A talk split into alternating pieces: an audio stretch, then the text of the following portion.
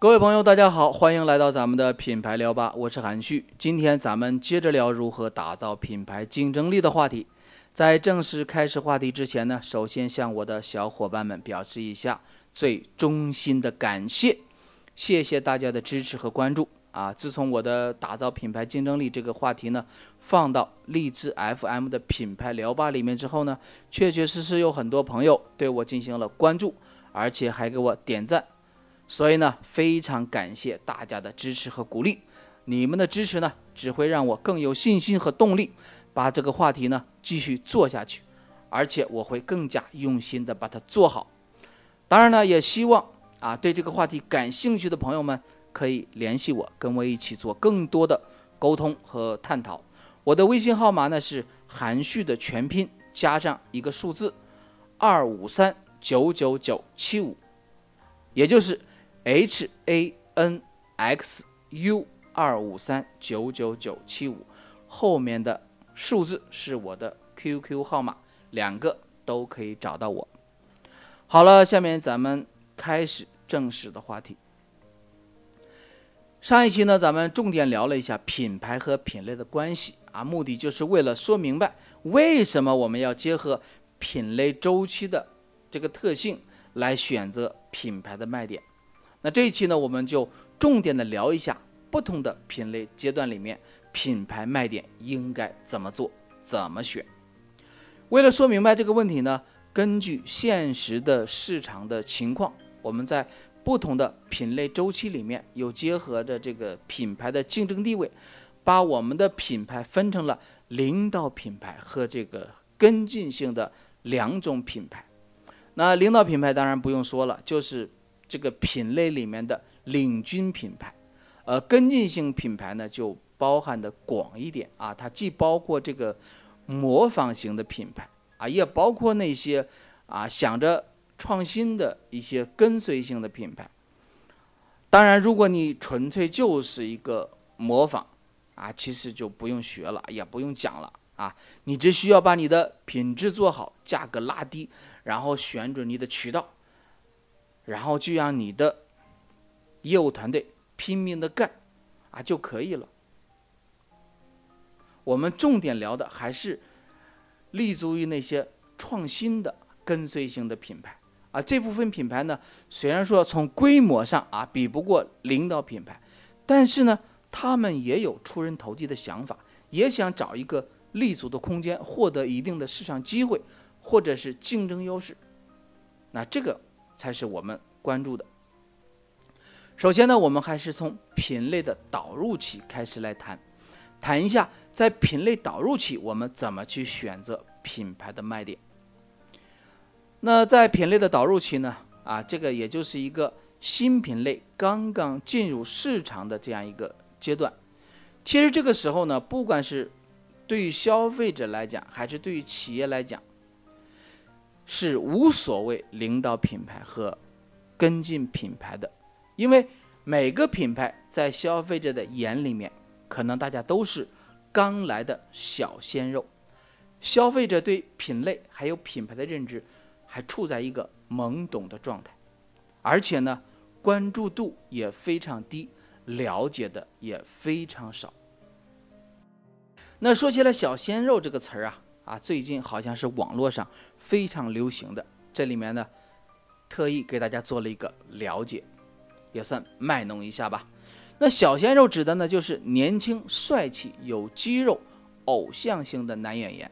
当然呢，也可以指的是年龄在十二到二十五岁之间。啊，我们说性格纯良、情感经历单纯、没有太多的情感经验，而且是长相俊俏的男生。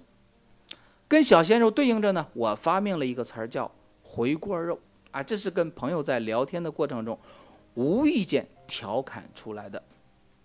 那回锅肉，顾名思义，指的就是年龄大一点的，但是保养比较好的，看着很年轻的男人啊。这个社会上也很多，现在大家保养好了，吃的穿的都好了，所以看着人也年轻了。那么在品类的导入期呢？既然大家都是小鲜肉，所以呢，就不需要对品牌的市场地位我们进行区分了，咱们就一块儿来说，也就是指你所有在品类导入期进入市场的品牌，说说他们应该怎么去选择自己的品牌卖点。那在品类导入期呢，品牌的关键任务呢，就是要越过品类鸿沟，进入到成长期。那什么是品类鸿沟呢？啊，这是我们对新品类从导入期到成长期所研究的时候，我们认为它所要迈过的一道门槛儿，啊，就是要实现的一个市场突破的关键点。那这个关键点有什么特点呢？它的核心标志就是有这么一群相对固定的消费者，对这个品类有了一个相对。稳固的消费习惯，能够支撑这个品类的一个基本的市场份额。我们说，这个时候就是这个品类已经越过了它的品类鸿沟。所以说呢，在品类的导入期呢，品牌的最大目的就是推动这种消费习惯的形成，啊，因为。目标消费者是你在做定位的时候已经选好的，所以说卖点通常也就是要引导和培养你的目标消费者他的一个消费习惯入手。比如说，露露杏仁露，它在这个市场导入期的时候呢，品牌的卖点就是露露一道，众口不再难调。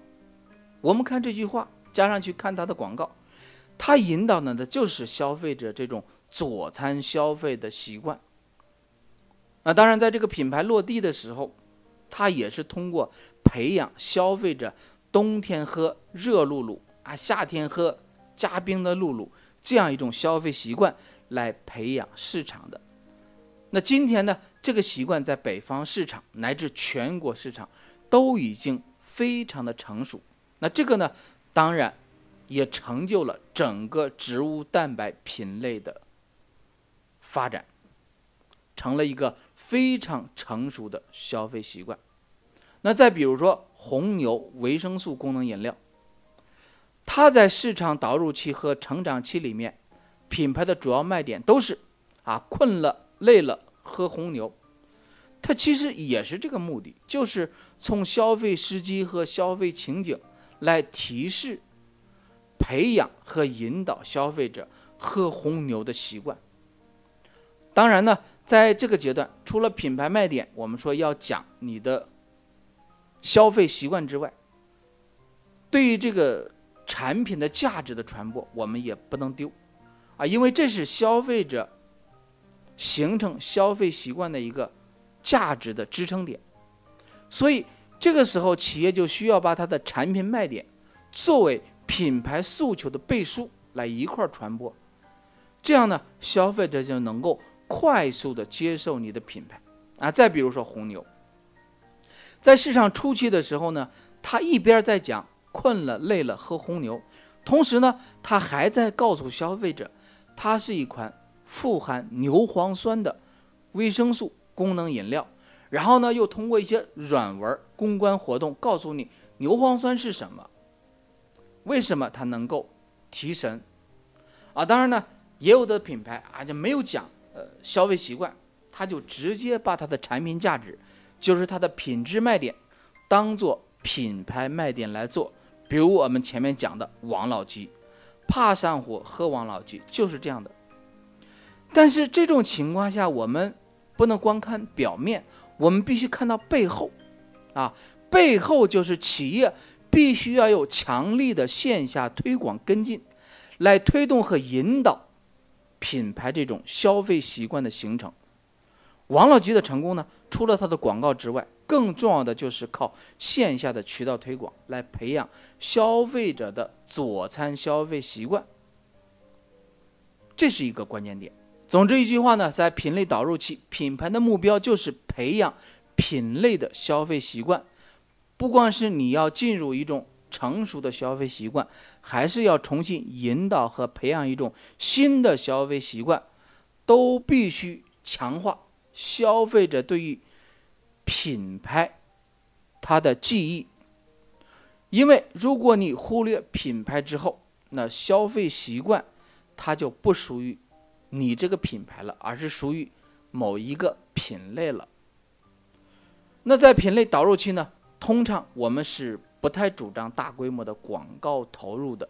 一方面是因为呢，新品类、新品牌本身关注度呢就比较低，更关键的是，如果没有知名的品牌背书的话。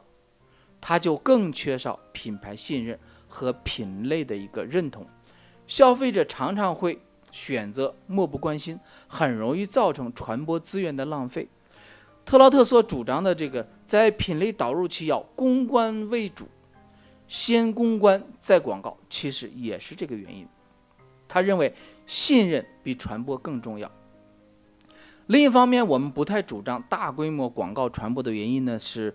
为了避免企业在前期的品类教育里面呢，过分的去消耗资源啊，因为你过分的消耗，导致你在品类进入成长期以后，资源跟不上。如果你的企业本身实力就有限的话，就更应该注意这个问题。因为如果你这么做的话，就很容易让你的品牌成为一个品类的先驱，而不是一个品类里面的英雄。比如说，大家都知道的 DVD 市场，虽然说为了打开市场呢，先科做了大量的品类教育引导的工作，但是呢，因为资源消耗的太多，当市场真正走向成长期的时候，爱多呢却通过大规模的广告轰炸，快速的占领了市场，成了这个品类里面一个最大的受益者。另外还有一个例子，比如说。梨汁饮料同样也有这种情况发生过。虽然说赵州、一支笔这样的品牌，他们最早进入这个梨汁饮料市场，也做了大量的市场培养和推广的工作。当然呢，他们也获得了一定的市场的认知，占有一定的市场份额。但是我们看，当这个统一、金麦郎、康师傅这样的大品牌开始一起攻进来的时候，那这些。先驱性的品牌，就因为它的资源有限，根本没法跟这些大品牌进行对抗，所以结果就是，梨汁饮料市场、康师傅、统一、金麦郎这些后来的品牌，反能成了一个最大的受益者。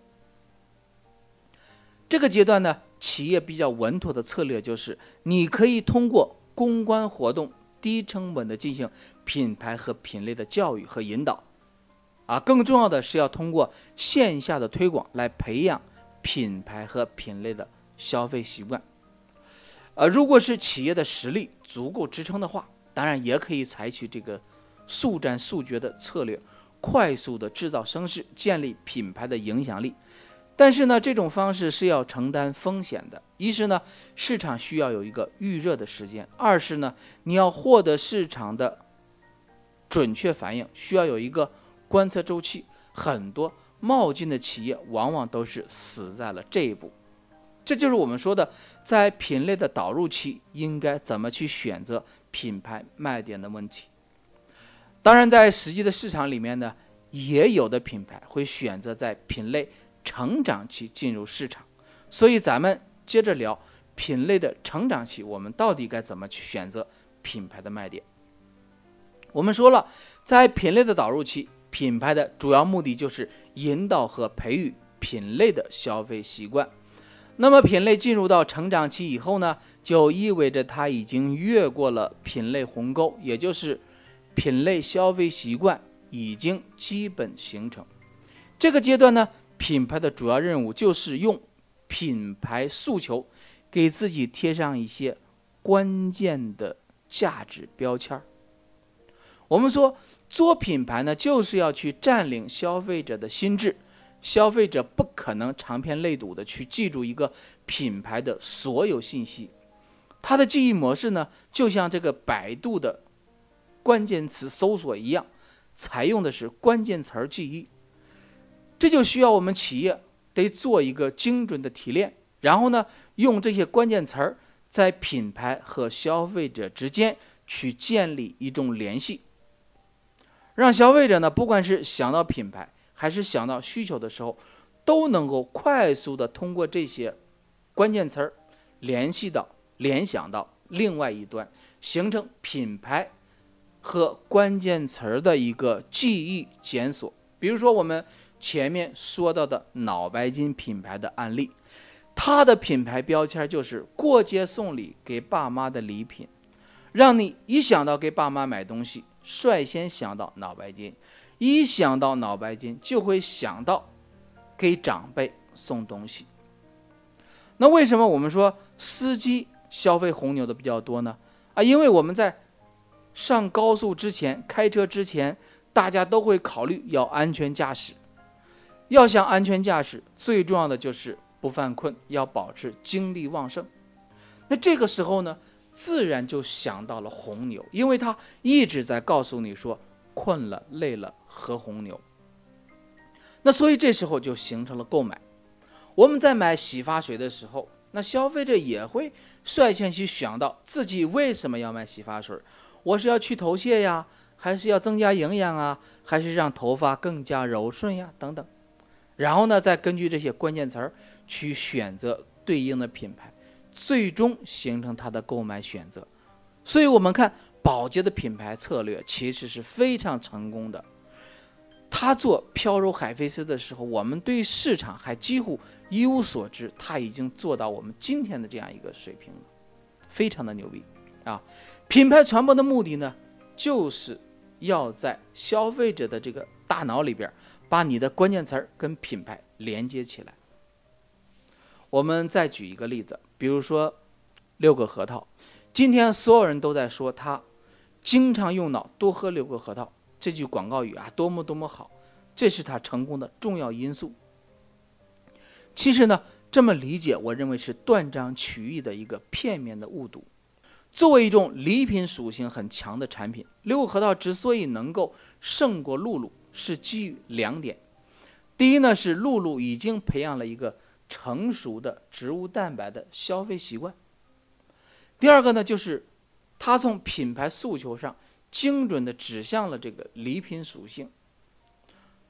很多人可能不太注意，在二零零八年之前，它的品牌一直在诉求六个核桃好在六点，赶到过节的时候就改成中秋团圆六个核桃，春节回家六个核桃。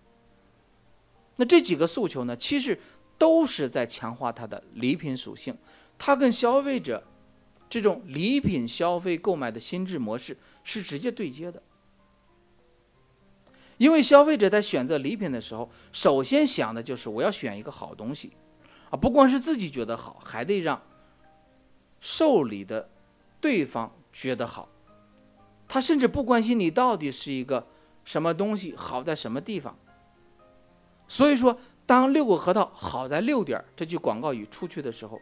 啊，消费者就真的把它当成一种好东西来购买了。那二零零八年之后呢，六个核桃的品牌诉求变成了经常用脑，多喝六个核桃。市场目的呢，其实也不外乎两个方面。第一个呢，就是要率先占住这个品类的关键词儿。啊，品牌呢，今天看它已经成功的占据了核桃和用脑这两个词儿。那这个在消费者的这个大脑里面，它是有认知基础的，只不过是谁先讲，谁的声音最大，这个关键词的标签就是谁的。这一点呢，六个核桃做到了，而且做得非常成功。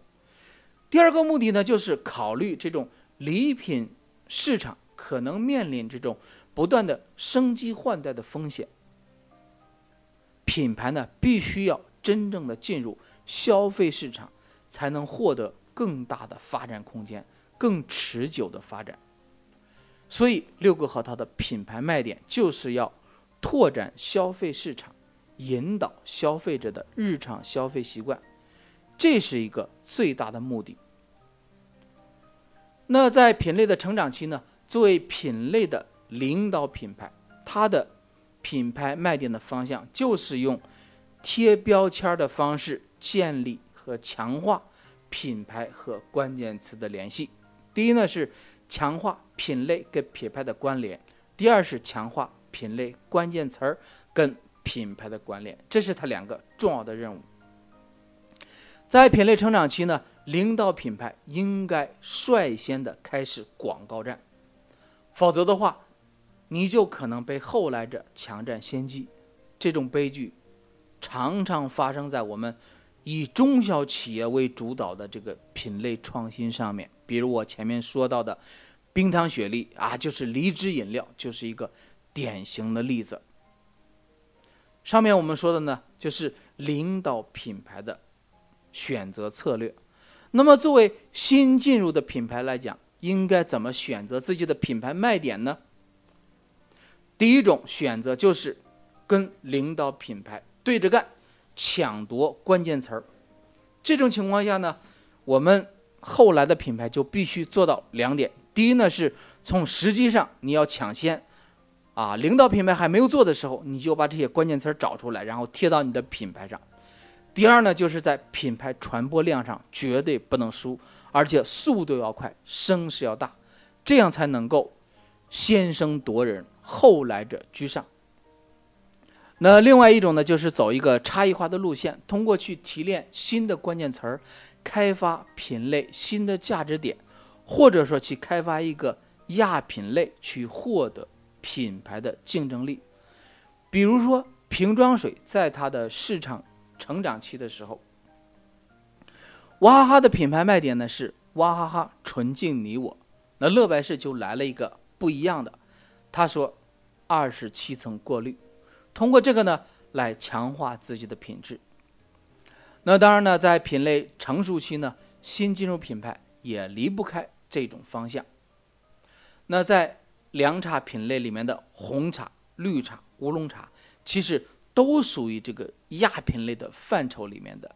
亚品类呢，虽然说它不能够独立的成长到一个新的品类，但是呢，它可以区分一定的消费人群。比如说，我们服务的绿宝路公司，我们就在这个植物蛋白市场已经走向成熟的时候，我们开发了一个。原浆这样一个亚品类，然后呢，通过这样一个亚品类的开发，加上它差异化的产品包装和价格定位，然后就快速的获得了市场的认可，而且呢，为整个植物蛋白行业呢提出了一个全新的创新的方向。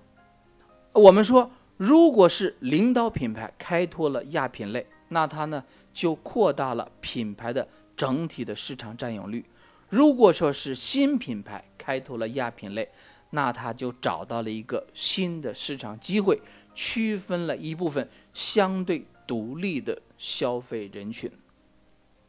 我们认为，考虑到这个创新的风险，呃，还有你可能获得的竞争优势，在品类成长期里面呢，是品牌进入市场的一个最佳时机。好，这一期关于如何打造品牌竞争力的话题呢，我们就聊到这儿。下一期咱们接着聊。更多关注我们的观点和动态呢，您可以通过以下几种方式。第一种方式呢是微信搜索“正直正行品牌管理机构”，然后进行关注，您就可以持续收到我们的观点分享。记住是正确的正，认知和行动的知行两个字。第二种方式呢是手机下载荔枝 FM 客户端，搜索“品牌聊吧”，聊是聊天聊，吧是酒吧的吧，您点击关注就可以了。